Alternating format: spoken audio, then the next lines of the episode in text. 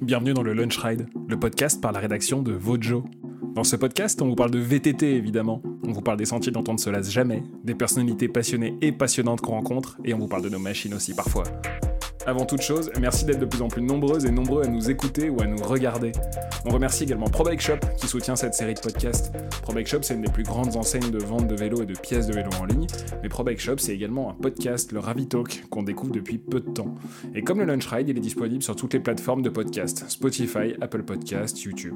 Je vous invite à aller écouter ce qu'ils font, mais évidemment après cet épisode. Dans cet épisode, justement, on change de sport, mais pour mieux parler de VTT. On accueille un nom que les motards connaissent bien, Gauthier Paulin. Gauthier, on l'a rencontré sur le tournage d'une vidéo mêlant vélo et moto en compagnie de deux personnes que vous connaissez, Loïc Bruni et Loris Vergier. Originaire lui aussi du sud de la France, Gauthier a passé toute sa vie avec un guidon entre les mains. D'abord en BMX Race jusqu'à un titre de champion du monde chez les jeunes, puis en motocross. Il a construit sa carrière sportive dans cette discipline et à 30 ans, il prend sa retraite sportive. Il a couru partout dans le monde, remporté un titre de champion d'Europe et il a porté haut les couleurs de la France en remportant à plusieurs reprises le motocross des nations. Et dans tout ça, il y a le VTT. Et Gauthier nous raconte comment notre sport est entré dans sa vie d'athlète et ce qu'il aime faire au guidon d'un vélo d'enduro, de DH ou un vélo électrique. Il fait des parallèles techniques et physiques entre la discipline qui l'a rendu célèbre et ce qu'il découvre de la carrière de Loïc Brunier et Loris Vergier. Il nous parle aussi de l'obsession de la performance qu'il avait pendant sa carrière et comment il renoue aujourd'hui avec le plaisir, notamment grâce au vélo. Les parallèles sont vraiment intéressants et je vous invite à découvrir Gauthier Paulin. Salut Gauthier, bienvenue dans le Lunch Ride, c'est trop cool de t'avoir. Salut Paul. On vient de passer une semaine ensemble en Sardaigne où tu as fait de la moto et du vélo avec Loïc Bruni et Loris Vergier. Et, euh, et, ton nom, il est peut-être pas forcément connu de tous les VTTistes qui nous écoutent ou qui nous regardent ou qui nous lisent. Euh, mais toi, ta spécialité, c'est la moto. Ma spécialité, c'est la moto, mais à la base, je viens du vélo. C'est ça. On, on, reviendra sur la moto parce que c'est là que tu as fait ta carrière. Mais si j'ai bien compris, toi, le deux roues, ça a commencé avec le BMX quand tu étais petit vers Draguignan, c'est ça? Exact. Je suis natif de Draguignan dans le Var. Et j'ai commencé le BMX à l'âge de 6 ans. On a été à la journée des sports. Il y avait du vélo, des sauts. Et en fait, euh, depuis tout petit, depuis l'âge de 2 ans et demi, j'étais sur le vélo tout le temps et, et je kiffe le vélo à fond. Et donc tu as fait euh, BMX Race et tu as même eu un titre de champion du monde dans ta, en catégorie jeune. À quel âge? Exact, à l'âge de 10 ans, j'étais champion du monde, j'ai fait du BMX Race, uniquement de la race, euh, mais je kiffais le dirt. Et voilà, je kiffais vraiment euh, l'amplitude du dirt. Il n'y avait pas trop de spots, donc on shapeait nous avec les potes, à la pelle, à la pioche, avec la brouette, entre copains avec la radio et l'antenne, c'était cool. Et puis euh, j'ai eu l'occasion une fois d'être au début un petit peu du dual. Ouais. Du coup, mon père, on avait monté un vélo de, de trial pour qu'il soit avec une fourche un peu avec du débattement pour qu'il soit léger. Et puis je suis passé à la moto, mais... ce, que tu, ce que tu m'as dit en off, pas l'autre jour, c'est que t'en avais marre un peu du côté compétitif où tu te stressais pour le BMX, et donc tu t'es dit, bah finalement je vais faire pareil mais en moto, c'est ça? Ouais, je me stressais en fait à fond au niveau du BMX, donc j'avais plus trop de plaisir. Par contre, j'ai tellement kiffé le, le, le BMX parce qu'il y avait vraiment beaucoup de social, où on était Ouais. avec les copains. J'ai pas mal d'amis du vélo du coup, parce qu'on était vraiment avec les copains à l'entraînement. Mais là, j'en ai, j'avais un peu une overdose de ça, voilà, de la pression, one shot. Il faut vraiment pas perdre la pédale, sinon ben, on peut voir aujourd'hui au JO. C'est compliqué le BMX et la race. Euh, mais quelque part, c'est ça que j'aimais parce que je suis passé à la moto. Et à la moto, au bout de, au bout de cinq mois, j'ai voulu faire des courses. Donc Ouais. je me suis rendu compte que j'étais face à moi-même et que c'était ça que j'aimais, que je kiffais. Mais pour l'anecdote, je serais pas, dans tous les cas, je ne serais pas resté en BMX. C'était où euh, j'avais la possibilité d'aller en, en moto. Sinon, je me serais vraiment ori- orienté vers, euh, vers le DH. Même si jamais j'avais pas touché au DH, mais j'avais vraiment envie d'autres horizons. Ouais. Et alors la moto, pourquoi? La moto, pourquoi? Parce qu'ils ont, quand je dis ils ont, c'est quelques, quelques jeunes ont fait une, refait une piste de motocross à Draguignan. Ouais.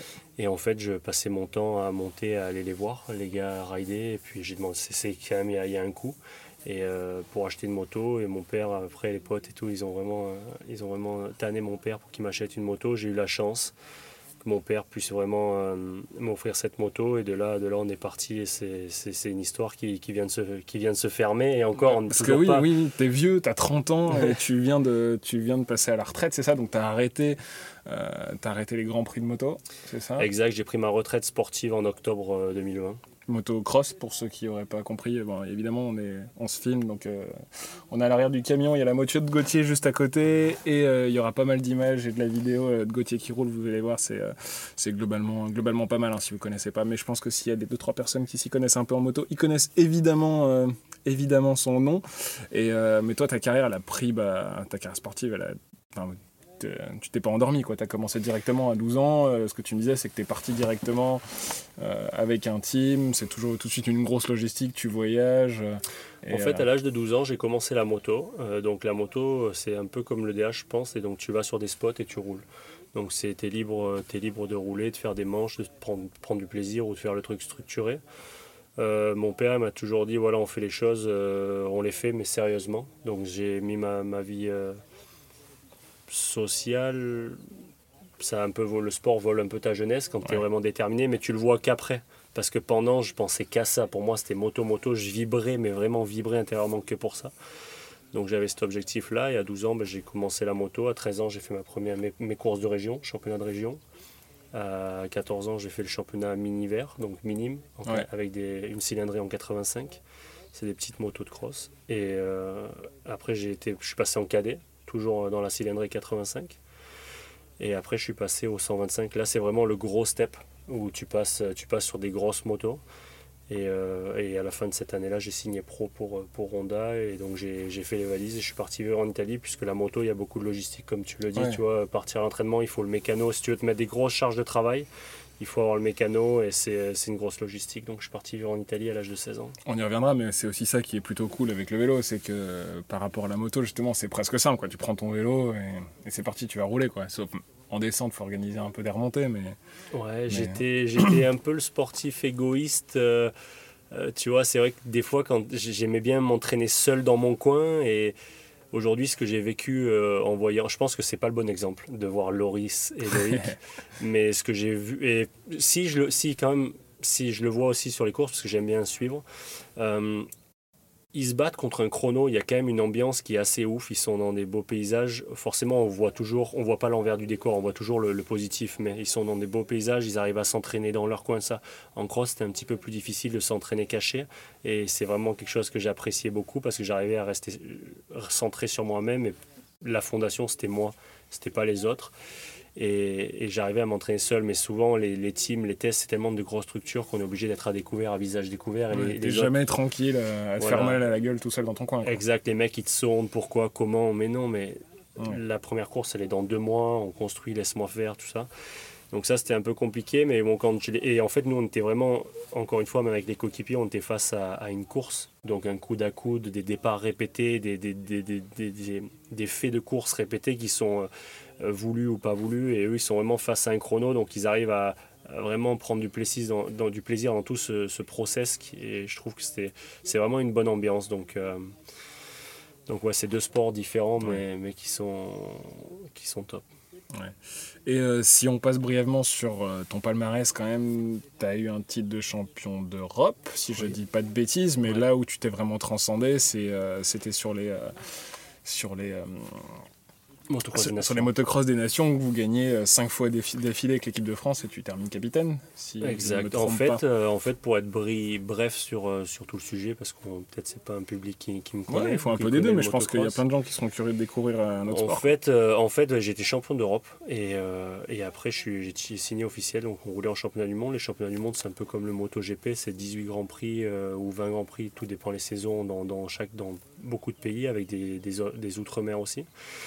Et euh, en championnat du monde, j'ai mené pas mal de championnats. Il faut vraiment être fort, le meilleur, euh, avoir tout bout à bout, l'équipe qui va bien, la moto qui va bien, un petit peu de chance, pas de casse mécanique. Parce que, parce que quand on signe pilote pro euh, en motocross, il y a la mécanique qui va avec, tout ça. Donc j'ai mené des championnats du monde individuels en 250, j'en ai mené en, en 450 aussi. J'ai jamais titré champion du monde en individuel. Je fais trois, plusieurs, plusieurs podiums au général. En 2,5, plusieurs en 4,5, vice-champion du monde. J'ai eu des blessures, j'ai eu des casses mécaniques, des problèmes d'essence et tout ça, mais pas d'excuses parce que les autres les ont aussi. Mais en tout cas, j'ai vraiment pris du plaisir dans, dans tout, ce, dans tout ce, ce, cheminement pour arriver au meilleur de soi-même, avec des grands prix super compliqués. Et puis en fait, à la fin de chaque championnat, il y a le motocross des nations. C'est un peu nos Jeux olympiques qui, sont, qui ont lieu tous les ans. Et euh, pour un sport individuel, là, c'est une course par équipe où chaque euh, drapeau, chaque pays engage ses trois meilleurs pilotes. Et tu les mets dans les catégories que tu veux, 250, 450 ou open. Et j'ai été, en toute humilité, j'aime pas trop parler de moi comme ça, j'étais le français à en faire le plus. En sachant que c'est pas du copinage. Si jamais tu es sélectionné pour les nations, c'est parce que tu as fait une belle saison et puis euh, parce que tu es à 100%. Donc j'ai toujours été sélectionné. Et petit à petit, en fait, j'aimais bien réunir, j'aimais bien tout, ça, de mettre l'ego de côté parce que chez le sportif, c'est compliqué. J'aimais bien le mettre de côté pour essayer de, mener mon équipe au meilleur. Et du coup, ils m'ont nommé capitaine. Et c'était un rôle que personne n'avait. Et en fait, la France n'avait avait gagné qu'une fois, n'avait pas gagné depuis tant d'années. Et là, on a galéré grave. Et on a réussi à mettre une équipe bout à bout et on a gagné cinq fois d'affilée, donc cinq titres de champion du monde. Et ça, ça a été ouf. On les a gagnés en Italie, en France, aux US, partout. je vous invite vraiment à aller voir des images de ces courses. Euh, si vous savez pas à quoi ça ressemble, c'est assez impressionnant. Donc cinq titres, c'est, je crois que c'est, enfin je sais pas, mais c'est, et... En tout cas, on a marqué l'histoire avec le drapeau bleu, blanc, rouge. Donc on avait tout le public qui était avec nous. C'est juste euh, la folie. Et l'objectif de ce podcast, c'est aussi de faire un peu des parallèles avec le, euh, parallèle avec le vélo, évidemment, vu que tu pratiques euh, tu fais du vélo de route, tu fais du VTT, là tu as un vélo de descente qui est en train d'être monté. Exact. Est-ce que tu arrives à. Est-ce que au niveau de la préparation physique ou pilotage, est-ce que tu arrives à faire des parallèles déjà physiquement par exemple? Parce que, euh, allez, si on prend la DH, euh, ça va être maximum 4 minutes de course intense. Toi, tu pars sur, tu pars sur 30 minutes environ. 30 minutes plus de tours, donc nous ça fait 18 tours et ça fait à peu près entre 34 et 36 minutes euh, au total. Les parallèles, alors si je parle technique, je pense que les mecs en DH, si je cible bien le, le, sport, c'est beaucoup musculaire. Il y a forcément la VO2 qui y joue, mais c'est beaucoup musculaire, des apnées. Et, il faut de la force, il faut de la, finesse, du relâchement. Et de l'explosivité aussi. Hein. Et de l'explosivité parce qu'ils s'entraînent avec grave comme des sprinters. Et euh, en, en, cross, je dirais que c'est similaire. Il faut plus d'endurance, mais disons que l'endurance, c'est aussi euh, pas sur le fil rouge, parce que sur le fil rouge, tu n'as jamais de relâchement. Les mecs, quand ils jouent une World Cup, euh, il n'y a pas de relâchement. Donc nous, on est ça, mais le corps, il est entraîné à aller plus loin. Mais je dirais que sur le, le relâchement, il est nous en l'air. Et donc ce relâchement qu'on arrive à avoir, c'est ce que non pas. Et nous, les courses, elles durent. Euh, nous, c'est aussi ça. On a forcément besoin d'une bonne VO2, mais c'est aussi beaucoup musculaire, beaucoup d'apnée. Et puis, euh, et puis encore une fois, c'est finesse, relâchement, technique et, et puis bon setup. Donc ça, ça se rejoint beaucoup. Vélo de route, j'en faisais beaucoup ben, pour, pour encaisser les déplacements, pour encaisser, euh, pour avoir vraiment des bonnes fondations. Ah, tu faisais du fond avec ton vélo de route euh, pendant la préparation? beaucoup, beaucoup, parce qu'en course à pied, je trouvais que ça me fatiguait. Euh, ça me faisait. Ça me, vraiment. J'avais cette vibration sur la moto. Ouais. Et j'avais, je retrouvais ça en, course à pied, ça me relaxait pas du tout de partir faire mes récup. Et je suis, j'aime bien être seul, j'aime bien réfléchir sur moi-même et, voir du beau paysage. Donc le vélo route, c'est une belle évasion. Mhm. Et le VTT, c'est, venu quand? Fin de ta carrière ou ça fait un moment que t'en fais? VTT, alors euh, je me suis toujours obligé à ne pas aller en DH parce que, parce que, parce que j'ai, cette obsession de vouloir être meilleur. Et en fait, d'un seul coup, quand ça prend de la place mentalement, tu, tu tu t'éloignes. Et le 1% que tu t'éloignes, c'est ce que tu n'as pas sur la moto. Même s'il faut du fun et il faut du dynamisme et il faut cette étincelle. tu voulais pas te disperser euh, Je voulais pas me disperser. Et je suis très bon pour ça parce que je veux toujours repousser. J'aimerais bien être bon dans tous les sports. Mais par contre, je faisais du VTT toujours. Et alors, je pense qu'il y en a qui sont pour, il y en a d'autres qui sont contre, mais je vais le dire. J'ai euh, vraiment kiffé le VTT depuis le e-bike. ouais parce que, parce que le e-bike m'a mené vers d'autres horizons, m'a fait découvrir des trails. Tu sais, quand tu es sportif de haut niveau, que tu as un objectif qui est motocross, le résultat le jour J, tu as toujours peur de faire trop, d'aller te casser les jambes, d'aller. T'aimes bien suivre ton programme, get the job done, et après te reposer, t'étirer, te faire masser, tout ça. Et le e-bike, j'étais moins. Le e-bike, ça m'a mené vers d'autres horizons ça m'a mené, euh, ça m'a, ça m'a décomplexé. Et en fait, euh, et en fait j'ai retrouvé ce fire, tu sais, cette étincelle d'aller, d'aller vers d'autres horizons et de découvrir de nouveaux trails. Et ça m'a aéré l'esprit de dingue. J'arrivais à être dans mes zones. Donc, euh, et mon entraîneur, mon entraîneur, du coup, il le savait. Donc, des fois, je lui disais, mais t'es sûr, je vais pas en, vélo de route parce que en vélo de route, vraiment, j'arrive à faire, à faire, à faire ce travail de force. Non, non, e-bike. Ok. Donc, c'était, c'était clairement ça. Il, il connaissait mon, mon fusible. Et en pilotage, ça peut servir aussi Carrément. carrément, je vois ce qui. Alors, le seul truc qui est vraiment différent, c'est euh, le frein arrière. Je, Ah bah vois, oui. je vois que Loris et Loïc, ils ont des, des, des difficultés avec le frein arrière sur la moto et avec les vitesses. Euh, je crois que Loïc, il roule normal, mais Loris, il roule inver- inversé sur son vélo. Et, euh, et On du parle des freins. on parle des freins, ouais. Du coup, je trouve que c'est tout ces- cet automatisme-là, d'aller de tout synchroniser, c'est vraiment des automatismes. Mais après, après, il y a vraiment clairement au niveau d'aller chercher les grips sur la roue avant, placer les roues. Euh, quand on est arrivé ici en Sardaigne, on a fait, on a fait, on s'est amusé comme des gamins dans du sable à faire des ornières. Tu vas voir les images. Et en fait, j'ai j'ai découvert euh, un pilotage de gars qui sont ultra fins techniquement. Et en fait, j'arrivais, grâce à leurs traces, à être bon. Et clairement, c'est exactement ce que je fais en moto. Je suis très fin en pilotage. Et les gens qui roulent avec moi arrivent à se faire plaisir. Ah, c'était ça ta force, euh, toi, ta, ta vraie force sur, un- sur Ouais. une moto, c'était ta finesse de pilotage, c'était la technique? Ouais, ouais, j'avais, je donnais l'impression de ne pas forcer parce que j'avais les roues au millimètre tout Ouais. le temps. Tout le temps, jamais, jamais en dessus de mes pompes. Et par exemple, quand on a été roulé en DH, euh, il y a eu deux, trois Sardes qui étaient là avec nous et, et qui roulaient bien. Quand j'étais derrière eux, j'avais mal à la tête. Et quand j'étais derrière euh, Loris ou Loïc, j'arrivais à reproduire. Ah bah ouais, hein. Et du coup, euh, et du coup clairement, je, je- c'est c'est un peu le miroir. Donc, le, la- la- euh, le, le lien entre la moto et le vélo, il est clairement là, surtout que maintenant, les vélos sont de plus en plus stables, de plus en plus gros. Et, et vraiment, euh, je pense que j'arrive à me faire plaisir à un niveau correct en vélo. Et eux, clairement, euh, vraiment un niveau correct en moto aussi. Donc, euh, c'est Ouais, cool, et puis c'est cool ce partage aussi. Toi, tu, retrouves, euh, tu te retrouves un peu à un stade de ta carrière quand tu les vois, ou ça, ça te semble un peu différent, les, bah, les priorités qu'ils ont, les trucs qui les travaillent, parce que vous avez quand même pas mal échangé pendant une semaine. Ouais, j'adore. euh, alors, on se connaissait, mais plus en tant que sportif, moins, en tant, moins intimement. Et là, et là, on est tous les trois latins, donc il y avait vraiment une ambiance top. Euh, ouais, je me retrouve à une étape de ma carrière. Je suis un- le sportif. Plus tard, euh, j'aimerais ne pas être nostalgique, j'aimerais plus être euh, ouvert. Et parce que, pourquoi? Parce que je me rends compte justement par rapport à, à ce que tu dis, est-ce que je me vois à un stade de ma carrière? Oui, je me vois quelque part, mais d'un autre côté, je vois qu'ils font les choses différemment, qui ça fonctionne aussi. Ils arrivent à avoir Ouais. plus de relâchement. Moi, j'étais ultra organisé, j'étais ultra, pas maniaque, mais je voulais pas avoir de perte d'énergie dans, sur différents aspects de la préparation.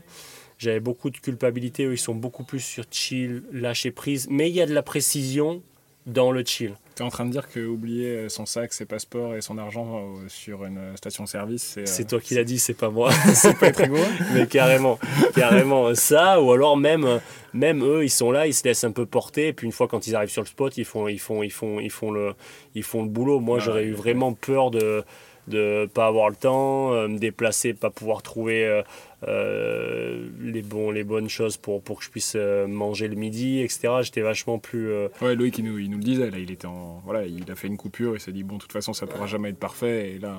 on- Ouais, mais du coup, il a, été, il a été chill. C'est pour ça que je te dis de pas. De, J'aime vraiment le sportif qu'on n'y mette pas de paramètres parce qu'il arrive à être chill et avoir une, une semaine qui va le ressourcer mentalement. Il va avoir roulé en moto, donc il va avoir euh, travaillé différents aspects de, son, son- de sa forme physique. Et puis il a touché le vélo aussi, donc les automatismes sont là. Comment tu faisais pour couper, toi, pendant ta saison? J'avais du mal. C'était, je pense que ça a été mon défaut. Je pense que ça a été mon point faible dans ma carrière. J'étais euh, obsédé.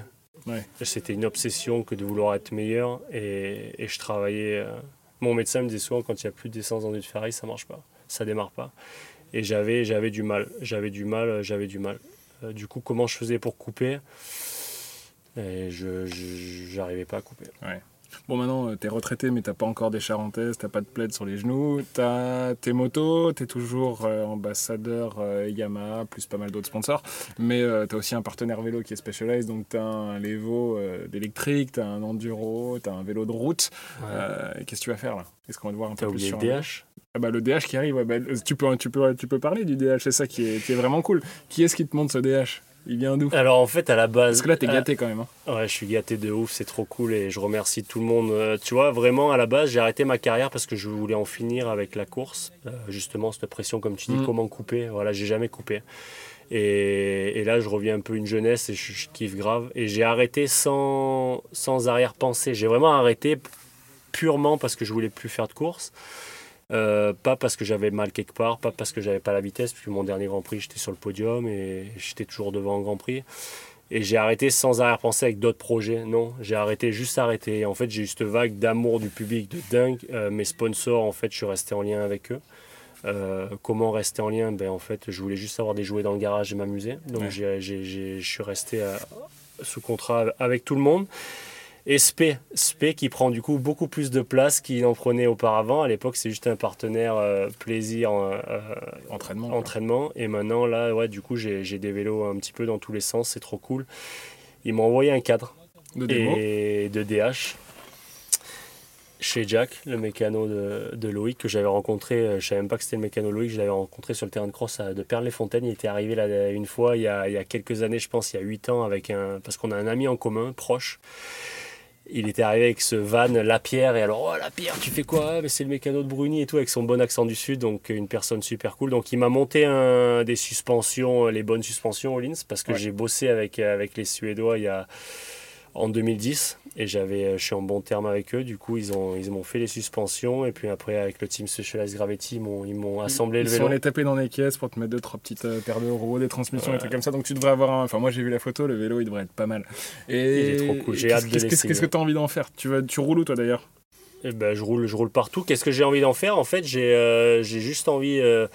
donc j'ai pas récupéré mon vélo. J'ai pas récupéré mon vélo j'ai attendu, je l'ai laissé chez Jack euh, parce que j'aimerais bien faire ma première session avec eux, tu vois. Bah et puis après, et puis après partir un petit peu, euh, essayer de me débrider un peu. Parce que là, euh, tu leur as donné une petite leçon de moto, mais il est temps qu'ils te ah, qui t'apprennent deux, trois trucs en vélo La leçon de vélo, la leçon de, vélo ils me l'ont déjà mise. On a été là, rouler ici, euh, ils me l'ont déjà mise. Ça, c'était avec des petits vélos en mode promenade. Hein. Attends, de voir, euh, attends de voir en DH. Sur les grosses machines, euh, ce qui me fait souci, c'est beaucoup les pierriers. C'est toute l'anticipation et tout. Mais voilà, je suis juste, j'attends rien en fait. J'ai juste, juste envie de kiffer. Plus, plus, plus, tout ce qui arrive maintenant, c'est bonus. T'as envie de faire des courses?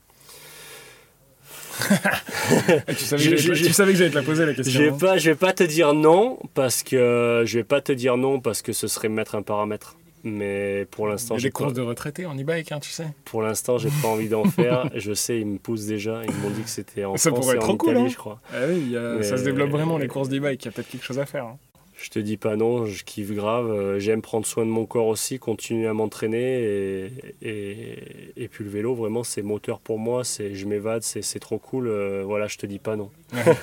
pendant, la, là, pendant la semaine qu'on a passé ensemble, Loïc Bruni et Loris Vergy passent leur temps à regarder des trucs de moto sur les réseaux sociaux, en discuter avec toi évidemment, mais même, tu vois, qu'ils ont envie de couper, de la, envie de couper du vélo. Est-ce que toi, tu avais un peu le même truc et tu regardais ce qui se faisait dans le vélo ou dans d'autres sports pendant ta carrière? Beaucoup, beaucoup. Et d'ailleurs, je sais pas si si jamais tu as pu analyser ça de l'extérieur, mais je leur ai jamais parlé de vélo.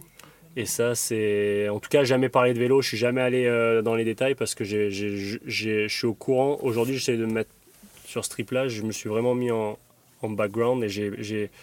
C'est eux qui s'entraînent, c'est eux qui ont des objectifs. Moi, je suis retraité. Je l'ai souvent répété, on a rigolé avec ça parce que j'ai vraiment été, euh, été sur l'ironie avec ça. Mais euh, du coup, ouais, je, je, je sens vraiment qu'ils arrivent à couper. Ils sont à bloc à regarder le SX, à regarder Motospa et tout, donc c'était cool. Euh, moi, je faisais ça. Ouais. Pendant ma. Vraiment, j'essayais euh, de couper, mais c'était c'était assez naturel. Donc, je suivais la DH. Vélo de route, je kiffe pas plus que ça. Je regardais que, que le Tour de France. Mais après, ouais, je regardais d'autres sports. Je suis mordu de sport, donc, mais je regardais vraiment les, belles vidéos, je sais pas parce que je n'ai pas forcément le nom des pilotes en tête. Mais on en a parlé là, il disait qu'il shapeait. En fait, les, vrais spots où c'est vraiment trop bien shapé, où c'est des vrais bike parks et tout, ça, ça me fait, ça me fait kiffer pour pas dire le mot bandit. non, ça, ça me fait vraiment kiffer. Hein. Ah, trop bien. En tout cas, merci pour, euh, pour ce que tu fais. J'ai apprécié ce le Lunch Ride, c'est terminé pour aujourd'hui. Merci de nous avoir écoutés et merci à Pro Bike Shop de nous avoir accompagnés. Si ça vous a plu, n'hésitez pas à nous le dire, à noter ce podcast et à le partager. Vous pouvez retrouver tout le travail de la rédaction sur votejamac.com, au format papier sur Vojo Magazine et évidemment sur les réseaux sociaux. A bientôt pour de nouveaux Lunch Rides.